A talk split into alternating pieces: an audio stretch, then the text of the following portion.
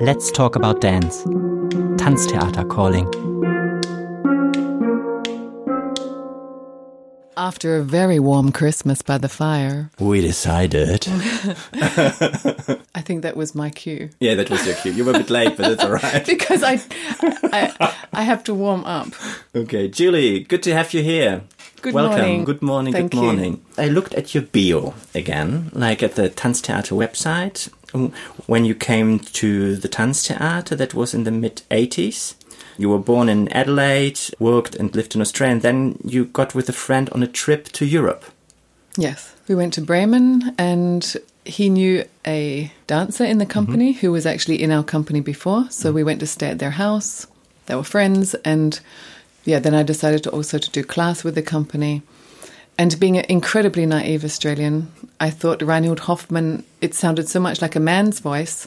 I didn't realize that the lady who was watching was the actual choreographer. Mm-hmm. And I was pretty crazy back then, so I was just myself. And she thought that that was quite interesting. so she said to me, Would you like to do the audition? It's happening next week, which made me sort of like my jaw drop because I hadn't actually thought of that. I was just coming for a holiday to- for the first time to see outside of Australia, my first trip overseas, we call it, for coming from Australia. And so she said, next week is the audition. And then I said, okay, I'll do it. And so we went to East Germany in between, Gosh. which was so, so such an amazing experience for me because um, I see it in black and white. I see it in grey and white and black. Because I came from Australia, which was for me so many different colours. And I can't explain it because maybe I wasn't emotionally grown up enough to explain with words. I have just in an image, I saw no colour. Mm, but the people I found to be also very nice once you got closer to them, which sounds funny in this time of Corona. But mm. back then, you could actually go into a place, and, and I remember the kind of, you know, the big jackets that made you have a headache because back then everyone had pure wool jackets, not like the light ones now. I used to get a headache walking around all day in Europe because I had a huge jacket on, which I never had to wear in Australia. So somehow there was this kind of weight, carrying this weight and coming to a place there was such a thing as weight in their history, in their everyday life, in their gemüt, in mm-hmm. their hearts, was something incredibly new to me. Because I was just a young Australian girl that had a young Australian girl's life where we had a lot of energy and it seemed very off the cuff kind of living. Mm-hmm. And then I came to a place where the people seemed to be carrying a weight with them. And I just remembered the feeling I had. And so then I went back to the audition and she asked me if I wanted to join the company. Then I had to make a second decision whether I was going to leave my country. And I said, okay, I'll do it. So I thought, okay, I'll try for a year, but I had to go back to mm-hmm. Australia for eight months. When did you join the company? Was it then directly after? So you then did also an audition for Pina? No, I was two years in mm-hmm. Bremen. Mm-hmm. And then the company of Reinhild's company, we went to Bochum, Schauspielhaus, Okay.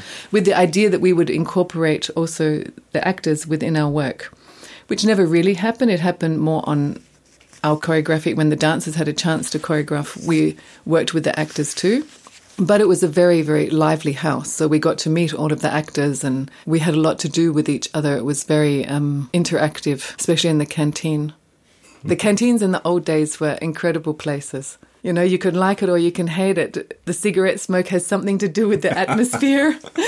the drinking, the the serious talks, the cigarettes, everything was very serious back then. People took ah, their life very seriously and their theatre very seriously. Then from Bochum, it was just a half an hour drive or 20 minute drive. So then I started to come and see much more performances here and meet the dancers. And the dancers would come and see our performances. And then many dancers said to me, You have to audition, you have to audition. So I got the courage and came and auditioned. Your first piece was Palermo, is that right? Yes, but it happened in 89. I can't remember when, maybe December or something. I'm not quite sure, but it happened after the summer holidays. So I was a whole season without making a new piece. Okay. It was a very different kind of setup back then because we started before the summer holidays to Rehearsing the rehearse for Palermo. Oh. And then there was a summer holidays, then afterwards we finished it. I'm so sorry that I don't have the right date. But it was after the Mauerfall Yeah, yeah, yeah. in 89. So before I did a lot of repertoire Mm-hmm. before I started making a new piece with Pina. And how was it in the beginning to join the company? Because you said that also Tanztheater Wuppertal is like a family for you. So how was it to enter the family in the beginning? Well, like, Like all everywhere. families, you have to be accepted. bit like everyone's a mother-in-law. So you had a few. so you had a few. no, but yeah, you had to be accepted. You had to be good enough for the family in a certain way, in a very kind of empathetic way at the same time. Because the beauty is, of course, that in Pina's work is that everyone starts from zero in her eyes. Maybe there was a status within the offstage kind of heads, but the onstage heads, the status isn't there. We're together as a group of people on stage. Can I make a little example of how Pina saw things, how we didn't see it? For example, in 1980, when I had to take over Meryl Tankard's place, Meryl in the piece, she speaks a lot, a lot, lot. She's very funny and she's always pushing herself to the front. So when I had to learn her place, Pina didn't do a rehearsal with me. She said, Here's the video. This is the video that I want you to look and come back and show me. Mm-hmm. So I came into the Lichtburg alone with her. So then I start doing the scene. And then she doesn't really say much. She just like nods her head. And I think, okay, I must be going in the right direction. And then she said, You know, she's not funny. Mm-hmm. Actually, imagine how sad it is to be a person that always has to push themselves to the front to be noticed. And someone that has to say so much that people notice them and that they feel their value with how much they're noticed. And I thought, that's the Pina that I know. She always has something on the side that you never thought of. you know, she it wasn't it's not face value with her. There is always more layers to the character on stage or what you're portraying. That touched me actually. It made me feel better because it's very hard just to be a funny person. And if you think about many people who are funny or comedians, they often Very tragic. yeah, they, they suffer from depression because it's very hard to be high and to to always somehow hold people's well being in your hands Yeah, or to be an image which you actually can't fulfill or don't want to fulfill. and can't fulfill constantly. Yeah. Was it something which you find inspiring to be part of this process or that you found enriched by it? That somebody gave you a different point of view or a different understanding of things? Pina only would have said that because she probably saw that I thought I had to be funny. Mm-hmm.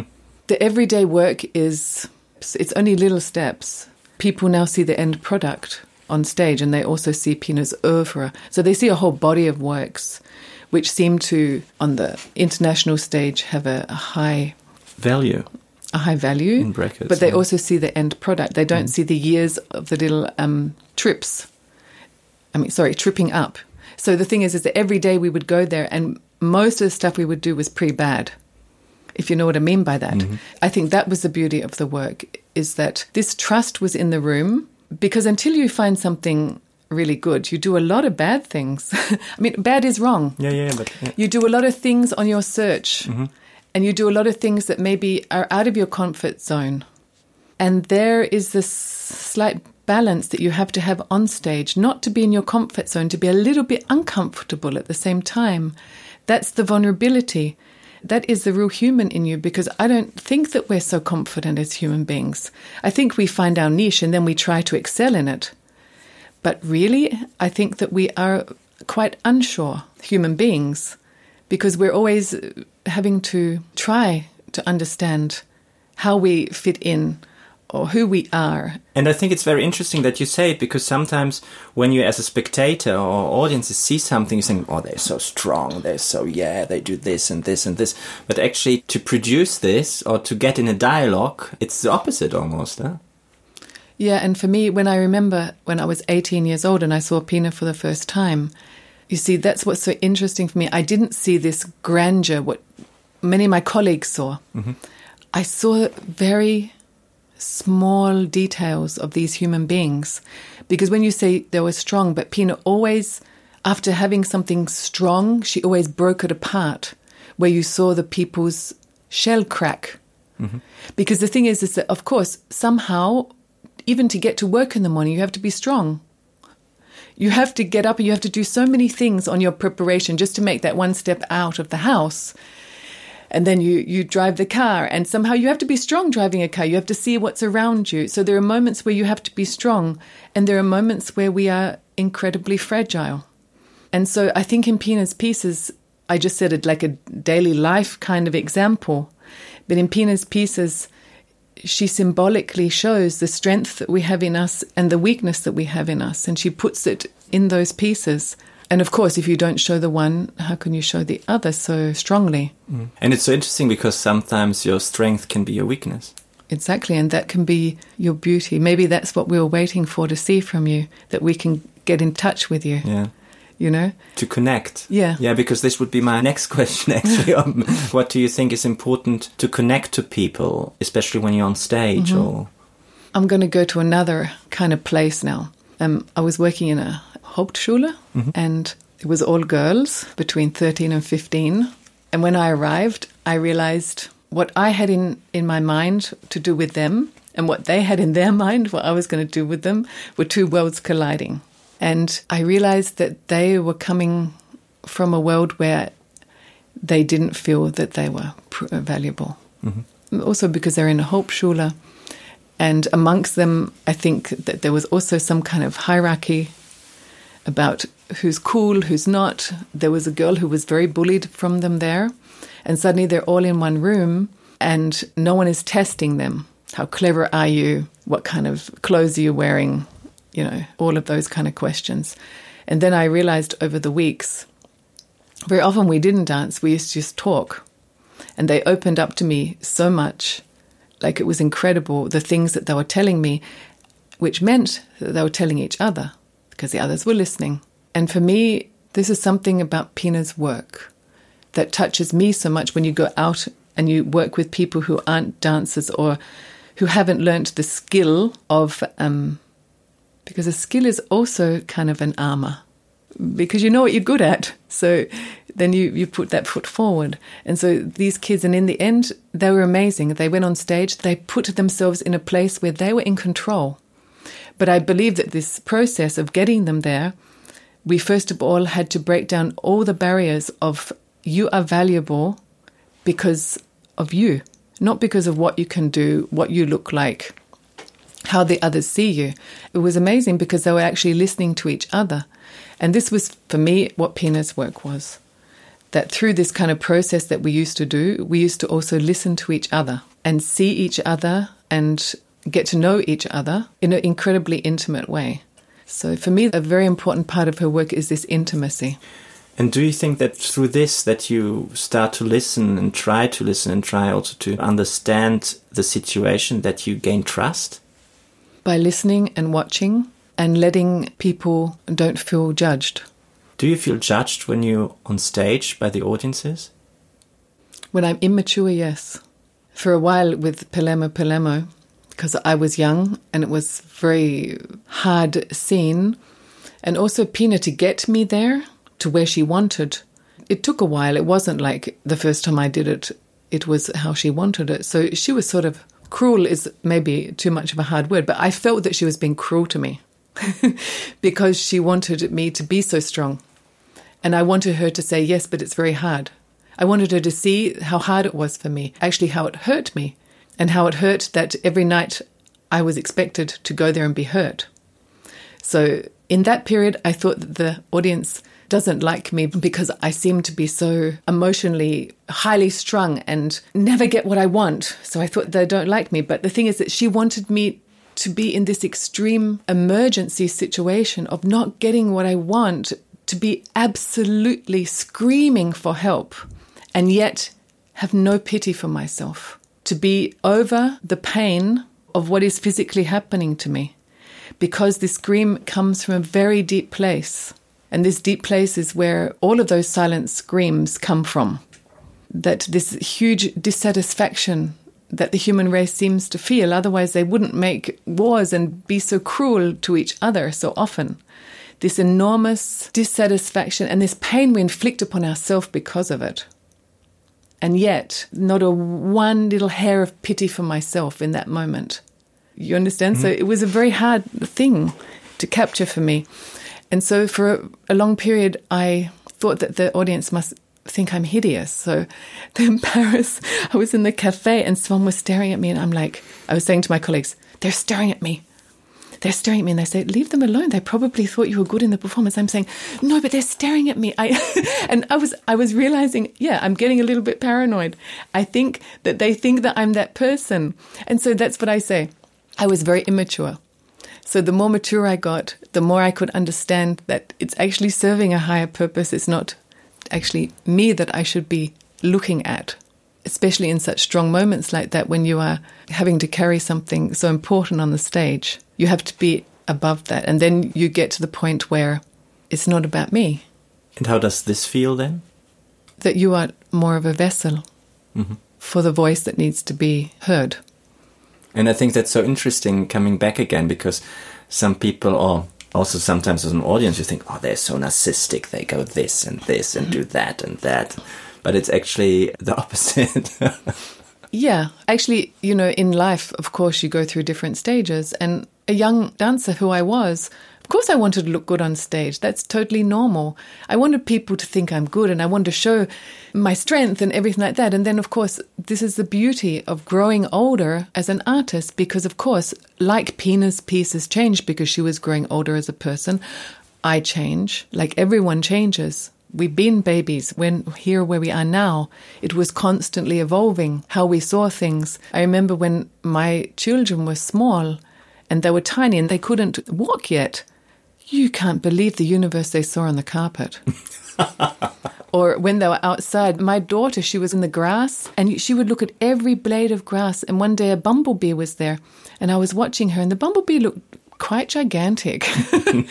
and she touched it and she got stung. And I had to look up in Google to see if bumblebees can sting because people say it couldn't have stung her. It's a bumblebee. They don't sting. When you think how many things we've actually seen with different perspectives in our own lives, and that makes us who we are. Yeah. Maybe as a last question, what are the moments when you really feel connected to the audiences? Is it at the applause or is it in a no, moment? from from the moment that you appear. Already before. Oh yeah. Without being kitsch, mm-hmm. because it could sound kitsch. It's like there is something incredibly amazing about the gathering in a theatre, about the energy that happens before a performance. Expectation, I don't really want to say because expecting something means that you can be disappointed because you have your idea about what's going to occur. But what I loved about Pina's work before the digital age was that I believe that people came in, they didn't really know anything what was going to happen.